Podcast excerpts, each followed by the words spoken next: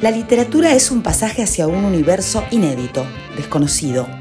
Un cuento, un relato, una colección de palabras pueden despertar sensaciones insólitas.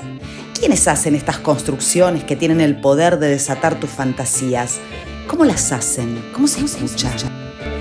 Aquí encontrarás esos fragmentos que estremecen y la historia de sus narradores para explicártelo. Esto es Cuentos al Oído. Mi nombre es Patricia Slukic. Bienvenidos y bienvenidas a Casa Montenegro Podcast. Esa mañana había tratado de ahorcarme.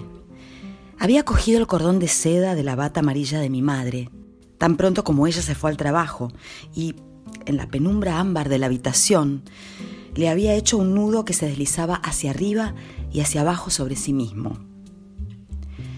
Me tomó mucho tiempo hacer eso porque no era buena en nudos y no tenía idea de cómo hacer uno adecuado.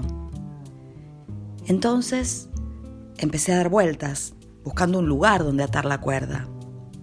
El problema era que nuestra casa no tenía el tipo de techos adecuados. Los techos eran blancos, bajos, regularmente enyesados, sin un soporte para luces, ni una viga de madera a la vista. Pensé con nostalgia en la casa de mi abuela, antes de venderla, para venir a vivir con nosotros y luego con mi tía Libby. La casa de mi abuela estaba construida en el excelente estilo del siglo XIX, con habitaciones de techo alto, fuertes soportes para lámparas de araña, grandes armarios con sólidos rieles y un desván a donde nadie iba nunca, lleno de baúles y jaulas de loros y maniquíes de costureras y vigas bajas, gruesas como los maderos de un barco. Pero era una casa vieja, y ella la vendió y yo no conocía a nadie que tuviera una casa así. Después de un desalentador rato de andar por ahí con el cordón de seda colgándome del cuello como, como la cola amarilla de un gato y sin haber encontrado un lugar en que atarlo, me senté en el borde de la cama de mi madre y traté de ajustar el pero cada vez que conseguía apretar la cuerda hasta el punto de sentir un agolpamiento de sangre en las orejas, un flujo de sangre en la cara, mis manos se debilitaban y dejaban escapar el nudo y me ponía bien nuevamente. Entonces vi que mi cuerpo tenía toda clase de pequeños trucos, como hacer que mis manos se aflojaran en el segundo crucial lo cual lo salvaría esa vez y otra, mientras que si fuera mía toda la decisión, estaría muerta en un relámpago. Tendría simplemente que tenderle una emboscada, con el poco sentido que me quedara, o me atraparía en su estúpida jaula durante 50 años, absolutamente sin ningún sentido. Y cuando la gente descubriera que mi mente se había extraviado, como tendría que suceder más pronto que tarde, a pesar de la cautelosa lengua de mi madre, la persuadirían de que me metiera en un manicomio porque ahí podían curarme. Solo que mi caso era incurable. Yo había comprado varios libros de bolsillo sobre psicopatología ahí en el drugstore y había comparado mis síntomas con los síntomas que aparecían en los libros y ciertamente mis síntomas concordaban con los casos más desesperados. Lo único que podía leer, aparte de las hojas de escándalos, eran esos libros sobre psicopatología. Era como, como si hubiese dejado una delgada abertura para aprender todo lo que necesitaba sobre mi caso y así poder terminarlo de una manera apropiada. Me pregunté, después del fracaso del ahorcamiento, si no sería mejor desistir y entregarme a los doctores. Pero entonces recordé al doctor Gordon y su máquina privada para electroshocks. Una vez estuviera encerrada, podría emplearla en mí todo el tiempo. Y pensé en cómo mi madre, mi hermano, mis amigos me visitarían día tras día, con la esperanza con la esperanza de que estuviese mejor. Después sus visitas se harían cada vez más espaciadas y abandonarían toda esperanza. Envejecerían, me olvidarían. Serían pobres además. Querrían que yo tuviera los mejores cuidados al principio, así que no tardarían en tirar todo su dinero en un hospital privado como el del doctor Gordon. Y finalmente, cuando el dinero se hubiera acabado, me trasladarían a un hospital del Estado, con cientos de personas como yo en una jaula en el sótano. Cuanto más incurable se vuelve, más lejos lo esconden a uno. Una capa fresca de nieve blanqueaba los prados del sanatorio.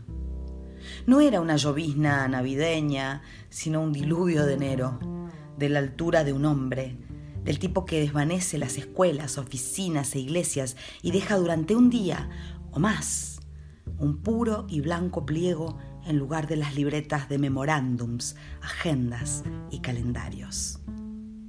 En una semana, si pasaba la entrevista con la junta médica, el gran coche de Filomena Guinea me conduciría al oeste y me depositaría frente a las puertas de hierro forjado de mi universidad, el corazón del invierno.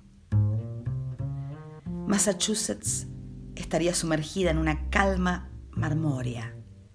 Me imaginé los pueblos cubiertos de copos de nieve de la abuela Moses, las extensiones pantanosas rechinando como espadañas secas, las charcas donde las ranas y los siluros soñaban bajo una hoja de hielo y los bosques temblorosos. Pero bajo la engañosamente limpia y nivelada pizarra, la topografía sería la misma. Y en vez de San Francisco o Europa o Marte, estaría aprendiendo el viejo paisaje, arroyo, colina, árbol.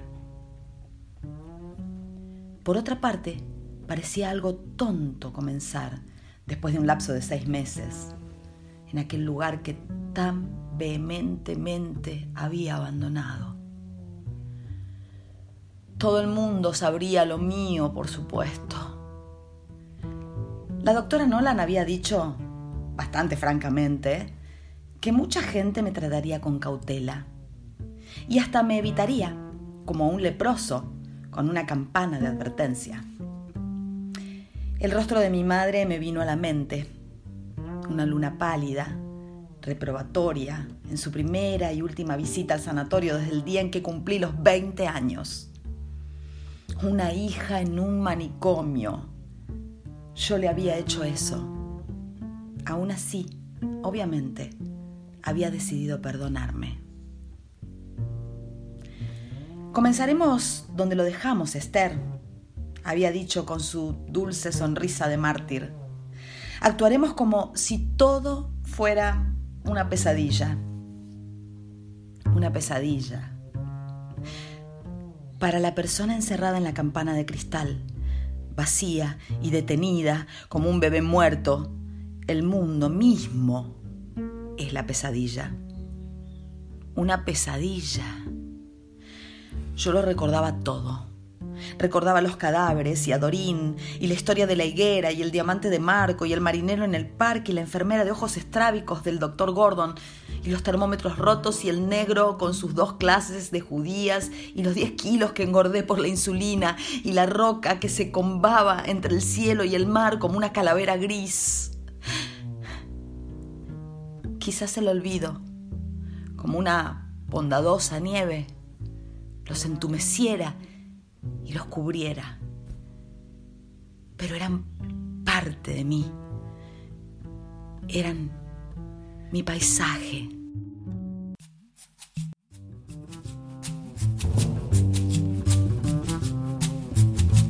Estos tres fragmentos que te acabo de narrar pertenecen aparte de la novela intensa, profunda, conmovedora, transformadora de Silvia Plath que se llama La campana de cristal. Definir la vida de Silvia Plath por ese cliché con el que la asocian de la escritora atormentada es hacer una evaluación ultra superficial de la inmensa, inmensa literatura que esta mujer produjo durante sus 30 años de vida. Silvia, es verdad, tuvo una personalidad compleja y única, pero en ella había lugar para la pasión, el encanto, la creatividad, en especial cuando escribía. Sentía en esos momentos el fluir pleno de la realización, la pulsión más auténtica que nos conecta con la vida, el deseo. Es decir, no siempre estuvo ligada a la muerte y a esa idea, ¿no? de la tragedia.